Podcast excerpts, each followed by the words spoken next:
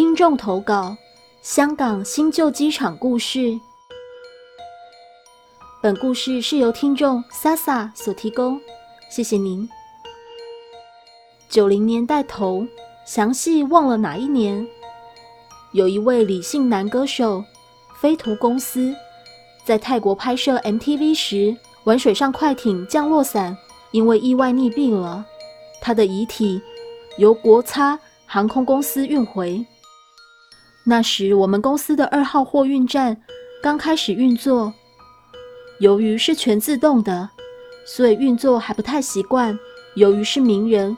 所以有记者在等遗体，这时却发现运送遗体的大龙舟型货箱不见了。管理主任唯有进入系统去找。一个小时过去了，不但遗体没消息，连主任也不见了。最后发现遗体和主任时，主任被压在墙和一个大龙舟中间，面色早已像白纸一样。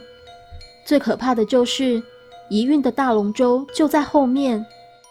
老实说，无论怎么想也不明白，到底主任为什么会走入去系统，而且那条墙和龙舟只有五寸宽，如何压死微胖的主任？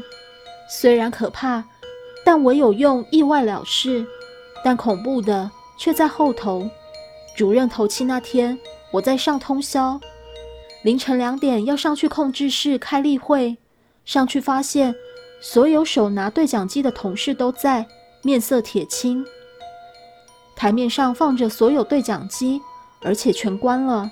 本来应该不会有声音传出，而声音正是那个过世的主任。还有，原来之前下午班时有一个遗体要运去加拿大，却找来找去也找不到。那个遗体在一号货站，旧系统可以用车去找。却全货架找个半死也找不到。最后，我的朋友说，他对着货架说：“别再玩了，今天这班机上不到，那遗体我有过夜了。看在我面上，高抬贵手吧。”说完，两分钟不到，司机扣回来说找到了。这不是唯一事件，旧货运站其实真的蛮恐怖的。不过新货运站也好不得太多。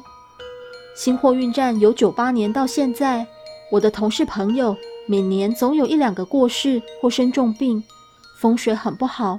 可能由于要二十年的工程，我们八年完工，工业意外很多才会这样。我还有些航空货运和旅行的经历，由于我们的机票是普通人的十分之一，所以去的地方多，古怪经历也多。下次有机会再谈，谢谢。故事说完了，